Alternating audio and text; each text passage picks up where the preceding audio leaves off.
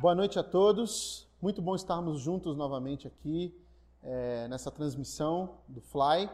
É muito bom que a gente tenha essa possibilidade tecnológica de nos reunirmos e de alguma forma estudarmos a palavra de Deus e visitarmos novamente esse texto de Atos dos Apóstolos, essa narrativa do Lucas que nos conta os primeiros movimentos, as primeiras viagens missionárias da igreja primitiva a igreja que Jesus nos deixou e essa igreja que hoje nós fazemos parte.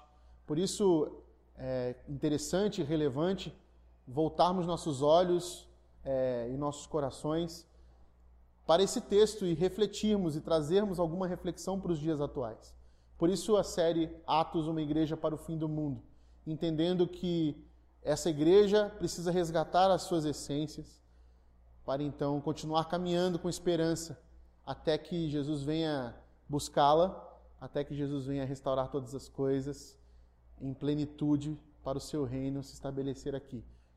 Por isso convido você já a ir para Atos 19, esse capítulo que nós estamos estudando. Começamos semana passada e vamos terminar hoje esse capítulo 19 a partir do versículo 23. Nós vamos ler agora nesse momento. Convido você já a pegar a sua Bíblia e abrir aí em Atos capítulo 19, versículo 23 diz assim: Naquele tempo houve um grande tumulto por causa do caminho. Um ourives chamado Demétrio, que fazia miniaturas de prata do templo de Ártemis e que dava muito lucro aos, aos artífices, reuniu-se com os trabalhadores dessa profissão e disse: Senhores, vocês sabem que temos uma boa fonte de lucro nessa atividade. E estão vendo e ouvindo como este indivíduo, Paulo, está convencendo e desviando grande número de pessoas aqui em Éfeso e em quase toda a província da Ásia. Diz ele que deuses feitos por mãos humanas não são deuses. Não somente há o perigo de nossa profissão perder sua reputação, mas também de o templo da grande deusa Ártemis cair em descrédito e de a própria deusa adorada em toda a província da Ásia e em todo o mundo ser destituída de sua majestade divina. Ao ouvirem isso, eles ficaram furiosos, começaram a gritar: Grande é a Ártemis dos Efésios. Em pouco tempo a cidade toda estava em tumulto. O povo foi às pressas para o teatro, arrastando os companheiros de viagem de Paulo, os macedônios Gaio e Aristarco. Paulo queria apresentar-se à multidão, mas os discípulos não o permitiram. Alguns amigos de Paulo, dentre as autoridades da província, chegaram a mandar-lhe um recado, pedindo-lhe que não se arriscasse a ir ao teatro. A assembleia estava em confusão. Uns gritavam uma coisa, Outros gritavam outra. A maior parte do povo nem sabia por que estava ali. Alguns da multidão julgaram que Alexandre era a causa do tumulto. Quando os judeus o empurraram para a frente, ele fez sinal pedindo silêncio, com a intenção de fazer sua defesa diante do povo. Mas quando ficaram sabendo que ele era judeu, todos gritaram uma só voz durante cerca de duas horas: Grande é a Ártemis dos Efésios. O escrivão da cidade acalmou a multidão e disse: Efésios, quem não sabe que a cidade de Éfeso é a guardiã do templo da grande Ártemis e da sua imagem que caiu do céu? Portanto, visto que esses fatos são inegáveis, acalmem-se e não façam nada precipitadamente. Vocês trouxeram estes homens aqui, embora eles não tenham roubado templos nem blasfemado contra a nossa deusa. Se Demétrio e seus companheiros de profissão tem alguma queixa contra alguém, os tribunais estão abertos e há procônsules. Eles que apresentem suas queixas ali. Se há mais alguma coisa que vocês desejam apresentar, isso será decidido em assembleia, conforme a lei.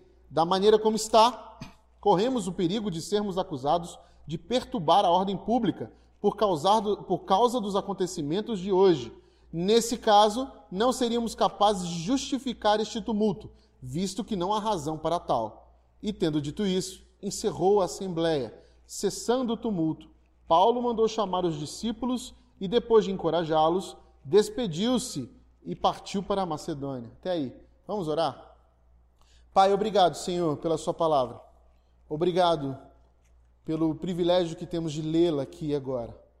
Que o Senhor nos ajude, que o Senhor fale conosco, nos ajude a compreendê-la, que ela encontre sentido em nosso coração que transforme o nosso interior e que dê amadurecimento espiritual para nós, para a tua igreja, continuarmos caminhando No nome de Jesus e para a sua glória. Amém.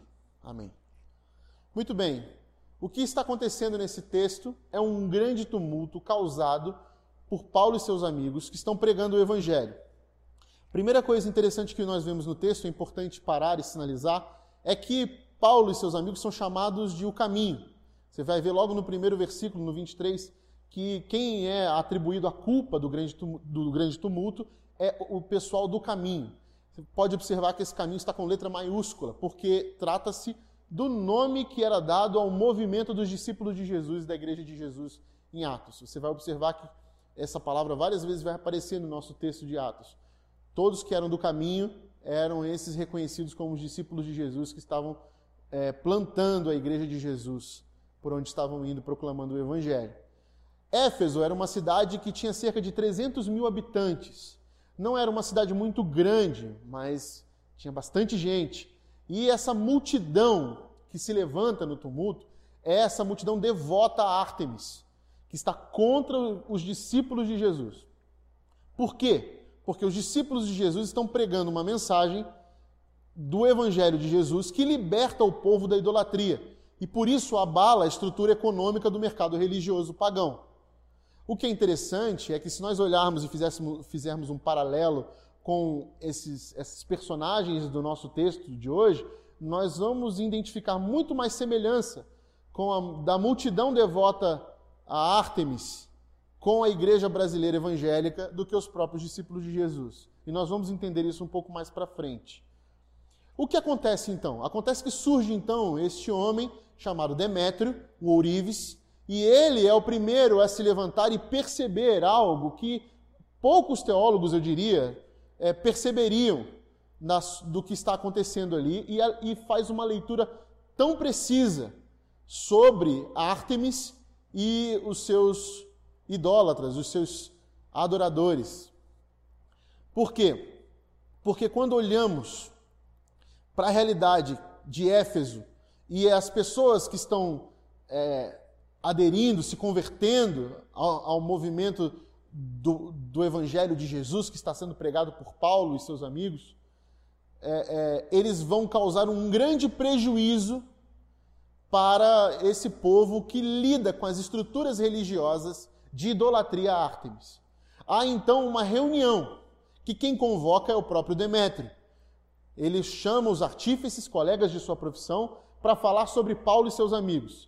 Demétrio, então, nessa reunião, alerta não só para o problema econômico que isso está causando, mas que a deusa Ártemis pode ser pode ser descreditada ou pode cair em descrédito. Isso é muito interessante, porque de fato é essa afirmação, esse discurso de Demétrio, esse olhar de Demétrio vai provocar um grande tumulto, a faísca que precisava para que esse grande tumulto é, fosse gerado em Éfeso. Ou seja, quando nós olhamos para esse texto, nós identificamos, identificamos a deusa Ártemis como um ídolo local. Para nós, é, é, é essa, a deusa Ártemis é identificado como um ídolo. E a deusa Ártemis possui ao seu redor uma grande estrutura de idolatria.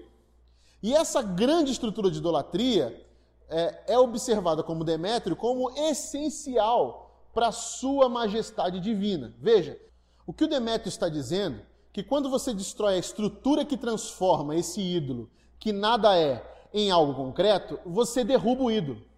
Ou seja, toda essa estrutura idólatra que é criada, todo o sistema de idolatria que é criado, os artefatos religiosos, ritualísticos que são vendidos, esse mercado consumidor que é construído a partir é, é, de uma crença idólatra, você transforma o ídolo em algo que existe. Você dá a ele uma identidade divina. E quando você derruba isso, você derruba o ídolo. O ídolo que nada é se dissolve. Porque ele está sustentado, ele está fundamentado em cima desses sistemas de extorsão, de consumo e de manipulação das massas. É isso que o Evangelho nos mostra. Que o Deus vivo e verdadeiro prescinde dessa estrutura, ou seja, ele não precisa dela. Ele, ele é a própria realidade. Ele não precisa de atividades é, religiosas, sagradas, de elementos simbólicos, ritualísticos, de artefatos, de lugares sagrados. Ele não precisa de nada disso. Jesus disse: derrubem o templo, acabem com essa estrutura sacerdotal. Busquem a Deus em espírito e em verdade. Não é no monte, não é no templo, é em espírito e em verdade. O Estevão vai morrer, vai ser apedrejado, dizendo isso quando, naquele momento crucial de sua vida. Deus não habita em, em templos, nem em tendas feitos por mãos humanas. Paulo disse isso quando chegou em Atenas. E se você tirar debaixo de um ídolo o seu sistema de concreção, ou seja, o seu sistema que fundamenta a sua majestade divina, a sua pretensa divindade, ou seja, seus templos, seus sacerdotes e sacerdotisas, seus cultos, seus altares, seus artefatos, esse ídolo se dissolve. Mas se você, se você tirar de debaixo de Deus, do Deus vivo e verdadeiro, tudo isso, ele não se dissolve, porque ele não precisa disso. Afinal, ele é a própria realidade, como já vimos antes nos outros capítulos, Paulo falando sobre isso. E o interessante é que Demétrio percebe isso. Se pararmos de vender artefatos religiosos, se a gente parar de vender Bíblias com capa de, de calça jeans, é, Bíblia com capa cor-de-rosa emborrachada, é, é, chaveiros do escuro da fé, se a gente parar de, de comprar adesivo Deus é Fiel, se a gente parar de comercializar camisas é, de marca gospel descolado, Deus continua sendo o que Ele é, porque Ele não precisa disso, e Ele não pede isso, Ele nunca exigiu isso de nós. Esse tipo de comportamento religioso é, ritualístico, dando significado a coisas, como se elas fossem importantes e sagradas, isso é o que transforma as nossas realidades de hoje em realidades parecidas com a de Efésios, com a de Éfeso, com a dos Efésios. Por exemplo, nós temos hoje a grande capital religiosa do mundo, que é Jerusalém. Coincidentemente, Jerusalém volta aos trend topics aí do nosso planeta. Quando se fala de religião. Por quê? Porque as três maiores, as três das cinco maiores das grandes religiões do mundo estão lá representadas. Se você tirar o budismo e o hinduísmo, você vai encontrar em Jerusalém o cristianismo, o judaísmo e o islamismo lá em Jerusalém você vai encontrar lugares sagrados, geografias sagradas, objetos sagrados, totens sagrados representando que ali há algum tipo de misticismo. Por exemplo, para os judeus, há o Muro das Lamentações, onde principalmente os judeus ortodoxos, vestidos de preto, com aquele chapéu preto, com aquelas tranças, seus filactérios, ficam encostados naquele muro e se projetam para frente e para trás, fazendo suas orações, lendo a Torá durante horas e horas e horas. E logo acima desse muro das lamentações, existe ali a esplanada do templo. Essa esplanada do templo é onde esteve o templo de Salomão. Onde inclusive esteve o templo reconstruído por Zorobabel. Ali, agora, sustenta a mesquita de Omar, que é onde está a pedra onde supostamente, ou onde o Islã afirma que Maomé recebeu a revelação de Alá e escreveu o Corão. Então, embaixo nós temos os judeus invocando Yahvé, no Muro das Lamentações. Logo mais acima, um pouco mais acima, nós temos os islâmicos, que estão invocando Alá. Os islâmicos, talvez é, mais radicais, mas eu acho que tão radicais quanto os judeus ortodoxos, esticam o seu tapete, inclinam-se, se prostrando, prostrando e encostando sua, teta, sua testa no chão na direção de Meca, cinco vezes ao dia. E aí nós vemos aí dois grandes exemplos de estrutura religiosa. Alá deve ser invocado por um homem num tapete na direção de Meca, depois que se purificou. Isto é, depois que ele lavou suas mãos e antebraços três vezes. Lavou seus pés e tornozelos três vezes. Lavou a sua cabeça e cabelos três, é, uma vez e o seu rosto três vezes, nas águas de purificação.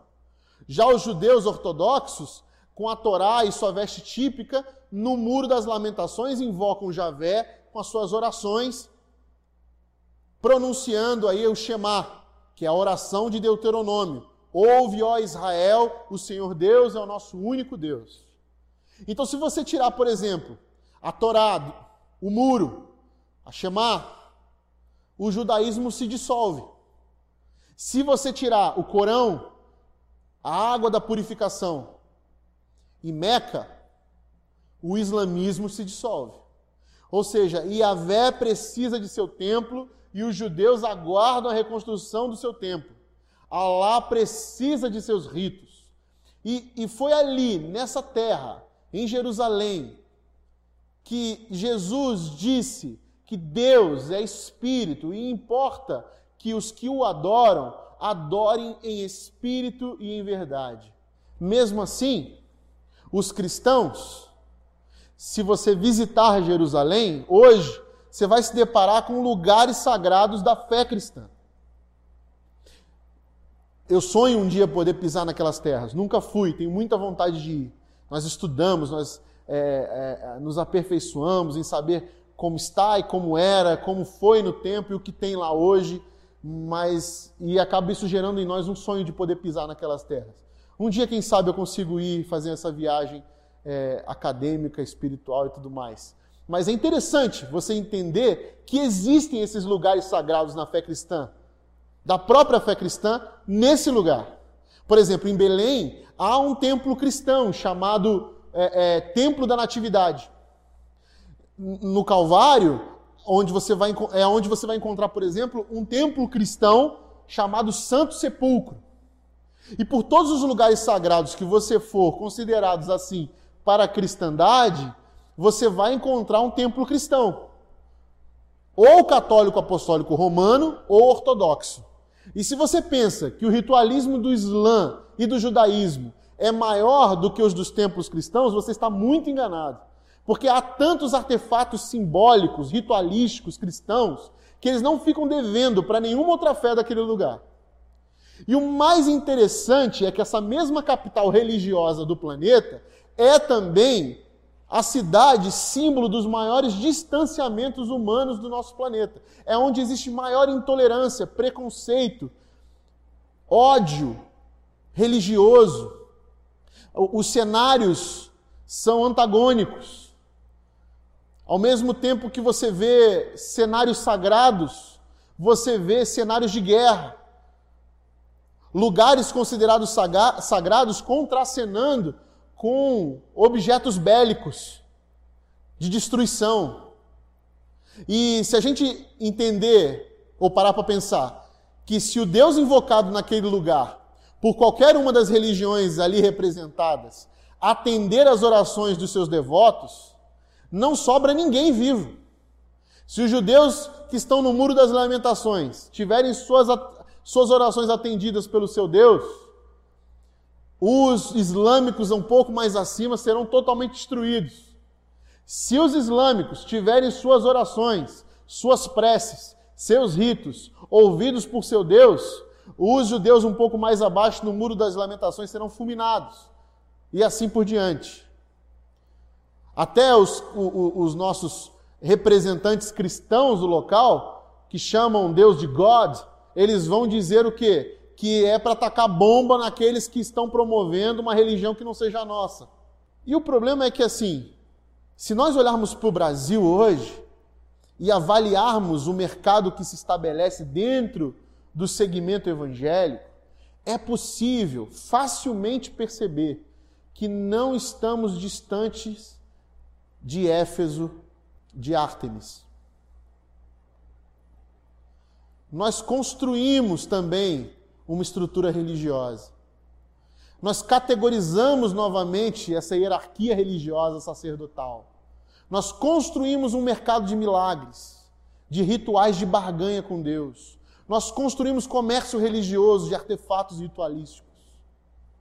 Aí você vai dizer, Rodrigo, que isso? Está exagerando? Eu estou exagerando?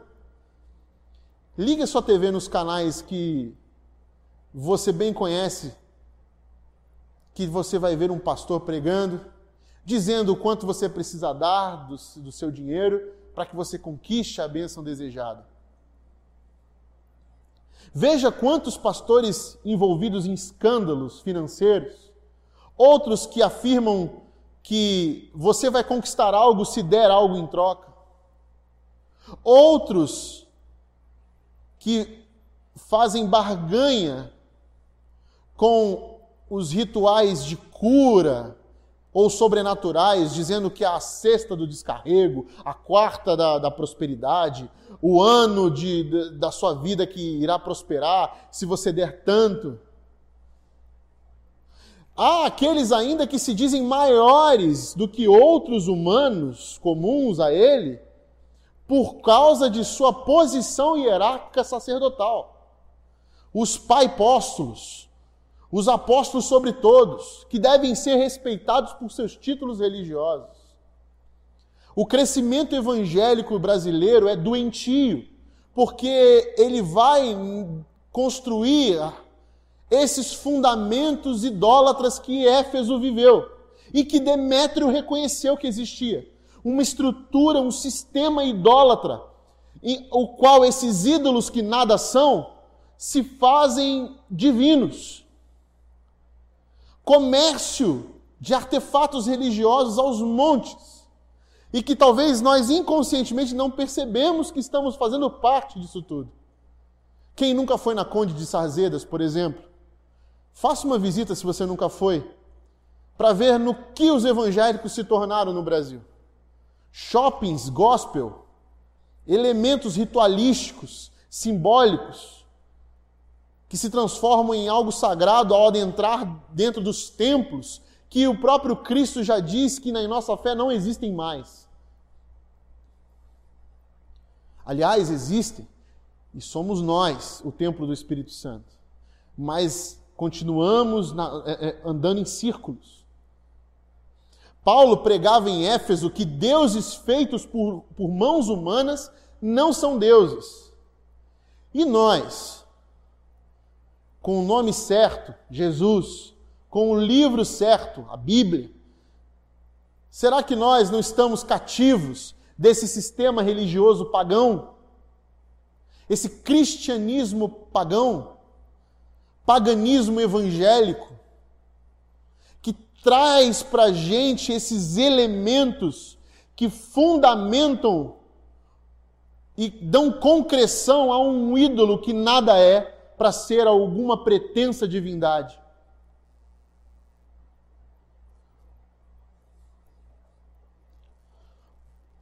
O que é semelhante da nossa realidade hoje evangélica brasileira a esse mercado insano e enlouquecido de Éfeso. Ao ponto de que o escrivão tem de chegar a todos e dizer: calma lá, gente. Esses homens não fizeram nada, não depredaram nada, não blasfemaram nada. Eles estão apenas pregando a mensagem deles. Enquanto esse povo pagão de Éfeso queria ver sangue e destruição. Por isso disse no início, há uma grande semelhança sim ao nosso movimento evangélico que quer transformar a religião cristã evangélica numa bandeira radical, como se um estado confessional evangélico fosse a solução para o Brasil. Cristo nunca quis isso. Os discípulos que acharam que Cristo queria isso se decepcionaram, ficaram frustrados. O estado de Jesus, o reino de Jesus não é deste mundo, não carrega bandeiras nacionais, não tem as nossas constituições, o reino de Deus não vem deste mundo, não vem dos nossos parâmetros geográficos. É um, é um, é um reino de justiça divina, de amor divino. E por que eu, eu, eu digo divino? Porque tem a ver com Deus vivo e verdadeiro. E esse Deus vivo e verdadeiro é o Deus que Paulo invoca, é o Deus que Paulo está pregando e que provoca o tumulto, porque está quebrando as grandes correntes que escravizam o povo e a massa, presas a esse sistema idólatra, que faz comércio, e que não só faz comércio, mas legitima uma divindade falsa num ídolo que nada é. Por isso, meus irmãos, minhas irmãs, meus amigos, minhas amigas, invoque o Deus vivo e verdadeiro. Clame ao Deus que mandou seu filho Jesus, o Jesus Cristo que se entregou na cruz e derrubou a morte ao ressuscitar ao terceiro dia. E fez de nós esta igreja chamada para fora, livre dos artefatos ritualísticos religiosos de comércio, de manipulação da fé. Uma fé livre que liberta.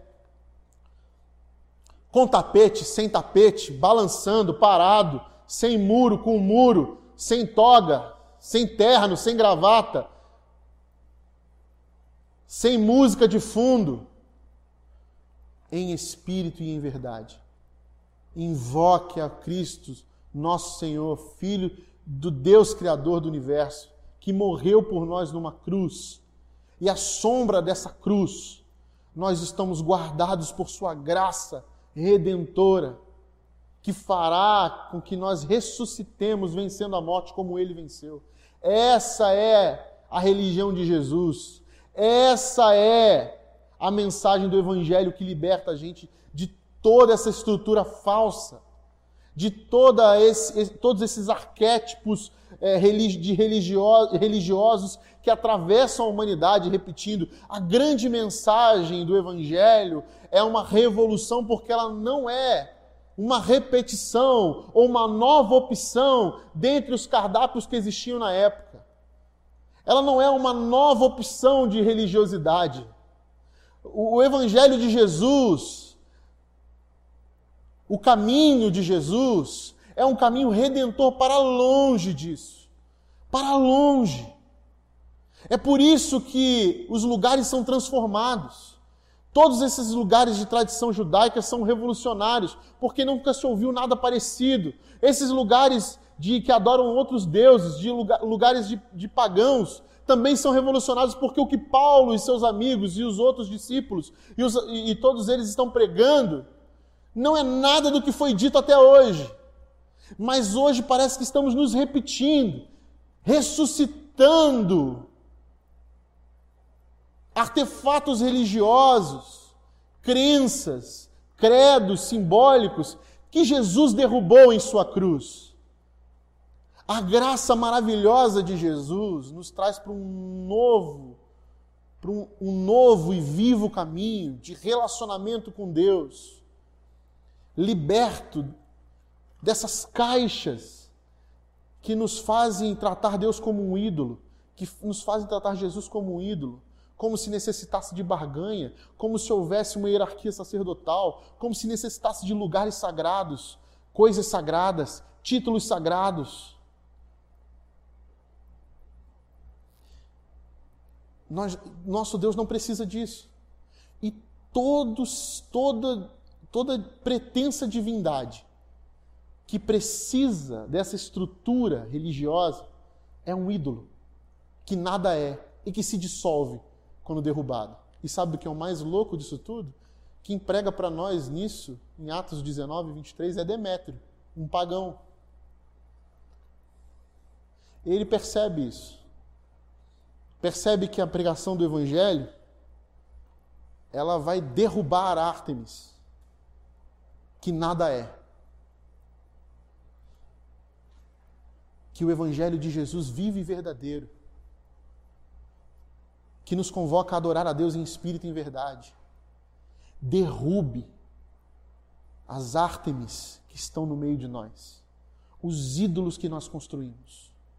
Que jogue ao chão as estruturas e sistemas religiosos que manipulam a nossa fé, que nos escravizam que nos prendem a dogmas e estrutura, estruturas de ódio, a dogmas e estruturas de escravidão da mente, de aprisionamento, que a, o Evangelho libertador de Jesus nos leve para essa relação divina, essa relação com Deus vivo e verdadeiro,